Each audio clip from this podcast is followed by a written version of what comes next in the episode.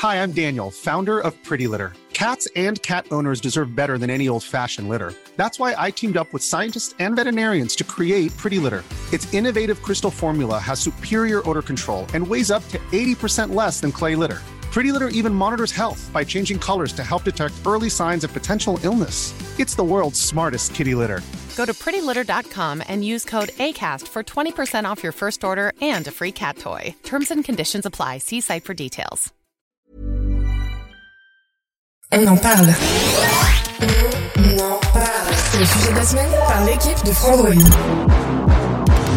Et si je vous disais que ChatGPT ne sait rien, ne comprend rien, pas même le sens de ses propres phrases, bizarre, non?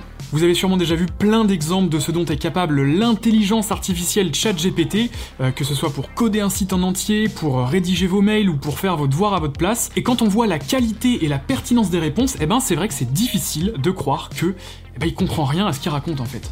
Alors pour comprendre comment fonctionne ChatGPT, il faut déjà parler de GPT tout court. GPT, c'est un modèle d'intelligence artificielle créé par la société OpenAI, un genre de cerveau numérique constitué de données liées entre elles, tout comme les neurones dans notre cerveau. GPT, c'est une IA spécialisée dans la complétion de texte. Si par exemple je vous dis 2, 4, 6, 8, vous me dites 10, évidemment. Donc vous l'aurez compris, GPT c'est un petit peu ça, hein. son but c'est de deviner le prochain mot d'un texte. On lui donne quelques mots en entrée, donc ça peut être une question, et ça c'est ce qu'on appelle le prompt, et lui il va nous rendre une suite de mots plus ou moins longues qui s'accordent bien avec. Alors peut-être que ça vous rappelle quelque chose, c'est assez semblable, vous savez, aux petites propositions que vous avez au-dessus de votre clavier sur votre smartphone, euh, qui voilà vous propose des mots pour euh, compléter les messages que vous allez envoyer à quelqu'un. C'est pareil, c'est un genre d'algorithme de génération de texte, mais euh, lui, celui qui est sur votre smartphone, il est entraîné pour bah, vous ressembler à vous, hein, avec vos habitudes de langage. Donc là par exemple si je le fais sur mon smartphone, voilà ce que ça donne. Je commence une petite phrase en mettant ce soir j'aimerais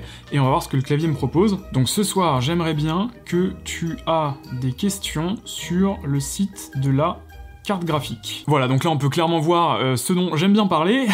D'ailleurs pour la science, allez-y, euh, commencez à écrire ça dans les commentaires et euh, complétez-vous avec ce que votre clavier vous propose, il y a moyen qu'on rigole bien. Je vous montre d'ailleurs les screens de ce que ça donne pour mes collègues, vous voyez que c'est quand même assez rigolo. Alors cette intelligence artificielle, GPT, pour déterminer quels mots vont bien avec quels mots, il a été entraîné sur un gigantesque corpus de texte constitué de plein de trucs différents, des articles de presse, des romans, des scripts de films, des pages Wikipédia, des des discussions, euh, des forums, bref, tout ce qui est présent sous forme de texte sur internet, mais attention parce que cet entraînement il prend du temps et donc tous ces textes-là ils datent d'avant septembre 2021. Et ça c'est important, hein, GPT ne sait rien après septembre 2021 puisque euh, il n'est pas connecté à internet et il ne peut pas aller chercher des données plus récentes. Donc typiquement, si je lui demande qui est le président de la République en 2022, il ne sait pas. Après, il peut quand même deviner que probablement ça va être Emmanuel Macron parce qu'il était déjà président et il avait prévu de se représenter. Mais voilà, il peut pas en être sûr. Et donc avec toute cette quantité d'informations euh, ingurgitées par GPT, on pourrait croire que bah, c'est absolument énorme et que ça pèse une tonne. Eh ben en réalité pas vraiment, hein. ça pèse qu'environ 50 gigas, ce qui est pas grand chose quand on compare à par exemple au dernier jeu Call of Duty qui pèse 3 fois plus, et même à cette vidéo que je suis en train de tourner qui sera probablement beaucoup plus lourde. Alors comment tout ça s'articule? Eh ben si on lui donne en prompt, donc en, texte d'entrée, les mots smartphone et pixel, il va chercher à nous donner des mots qui ont une forte probabilité de se retrouver avec ces mots-là, sans pour autant en comprendre le sens. Ici, il est très probable que du coup GPT nous sorte le mot Google, puisque dans le corpus de texte qui a servi de base smartphone, pixel et Google, ce sont des mots qui sont souvent associés ensemble. Et donc, sans même comprendre ce que ça veut dire, eh ben, GPT sait que ce sont des mots qui vont bien ensemble. Aussi, et ce qui est très fort, c'est qu'il est capable de prendre en compte le contexte. Par exemple, si j'avais ajouté un mot comme concurrent, eh ben les probabilités auraient été modifiées et on aurait eu plus de chances de voir apparaître des mots comme Samsung, Apple, Xiaomi, etc. Tout ça, c'est pas nouveau, hein. GPT ça fait longtemps que ça existe, alors pourquoi est-ce qu'on en parle autant ces derniers temps? Pourquoi ChatGPT a buzzé à ce point? Eh bien parce qu'avec ChatGPT, OpenAI a réussi à créer un outil, une interface très accessible, facile d'utilisation et qui génère des réponses bien structurées et très humaines en fait. Donc maintenant qu'on sait ce qu'est GPT, c'est quoi ChatGPT? ChatGPT, c'est un chatbot en fait, hein, c'est-à-dire euh, une interface où vous envoyez des messages et qui vous répond des messages, qui est basée sur l'intelligence artificielle GPT, avec quand même pas mal de modifications apportées par l'homme. Dans ces modifications, on compte des couches de contrôle, on y revient un petit peu après, On compte également un pré-prompt. Le pré-prompt, c'est une sorte de truc qui va lui donner une personnalité, hein, une sorte de comportement, et un renforcement par feedback humain. Et ça, qu'est-ce que c'est? C'est simplement, on a demandé aux utilisateurs de dire si oui ou non les réponses étaient pertinentes.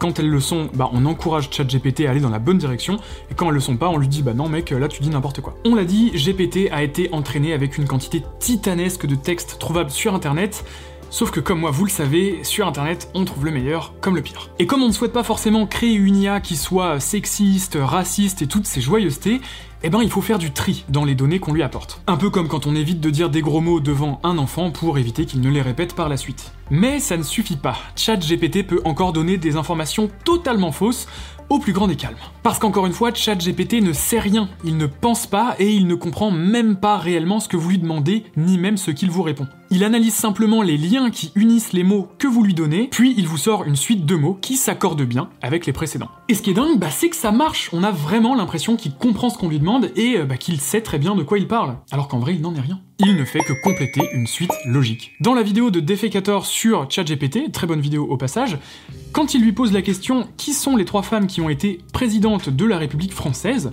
question piège donc, hein, puisque aucune femme n'a été élue présidente en France à l'heure actuelle, ChatGPT lui répond il n'y a pas eu trois femmes qui ont été présidentes de la République jusqu'à présent. À ce jour, seule une femme a exercé la présidence de la République française. Il s'agit de Simone Veil en 1979. Alors évidemment, c'est une erreur, Simone Veil n'a jamais été présidente de la République française, en revanche, elle a été la première présidente du Parlement européen. Donc d'une certaine façon, les mots Simone Veil et présidente vont bien ensemble, ils ont une forte probabilité de se retrouver ensemble, ce qui explique donc l'erreur de ChatGPT, c'est juste que bah oui, effectivement, elle a été présidente, mais pas de la République française, elle a été présidente du Parlement européen. Alors pour corriger ça, on ajoute à ChatGPT des couches de contrôle, hein, c'est le truc dont je vous parlais tout à l'heure. Les couches de contrôle, c'est un genre de filtre, on va tout simplement lui indiquer d'éviter de dire des insultes, de pas dire n'importe quoi ou d'expliquer des trucs dangereux. Je vous montre quelques exemples à l'écran, mais quand je lui demande euh, comment faire exploser un smartphone ou de me prouver que Neil Armstrong n'a jamais marché sur la Lune, ah, il est pas trop d'accord. Et d'ailleurs, visiblement, ça a été fait du côté de Simone Veil, puisque depuis la vidéo de Defecator, maintenant, quand on lui pose la question, exactement la même question, à chaque fois, ChatGPT me disait bien qu'il n'y a jamais eu de femme présidente de la République en France. Évidemment, tout ça, ces couches de contrôle, c'est un peu un genre de pansement sur un modèle de langage qui potentiellement pourrait dire absolument n'importe quoi, des trucs dangereux, des insultes, des trucs racistes, Bref, des trucs problématiques, et tout ça de façon très convaincante pour peu que vous arriviez à l'orienter un petit peu dans la direction que vous voulez. Ces couches de contrôle sont encore très loin d'être fiables à 100%, et c'est pour ça qu'il faut vraiment, vraiment se méfier des informations que peut nous sortir ChatGPT. Bref, ChatGPT est vraiment un outil assez incroyable, mais c'est bien, c'est très important en fait de comprendre comment il fonctionne pour être vraiment conscient de ses limitations et euh, des potentiels problèmes que ça peut causer. Si vous avez envie de creuser un petit peu plus ce sujet et d'aller plus loin dans votre compréhension de tout ça, je vous invite fortement, très très fortement à aller faire un tour dans la description.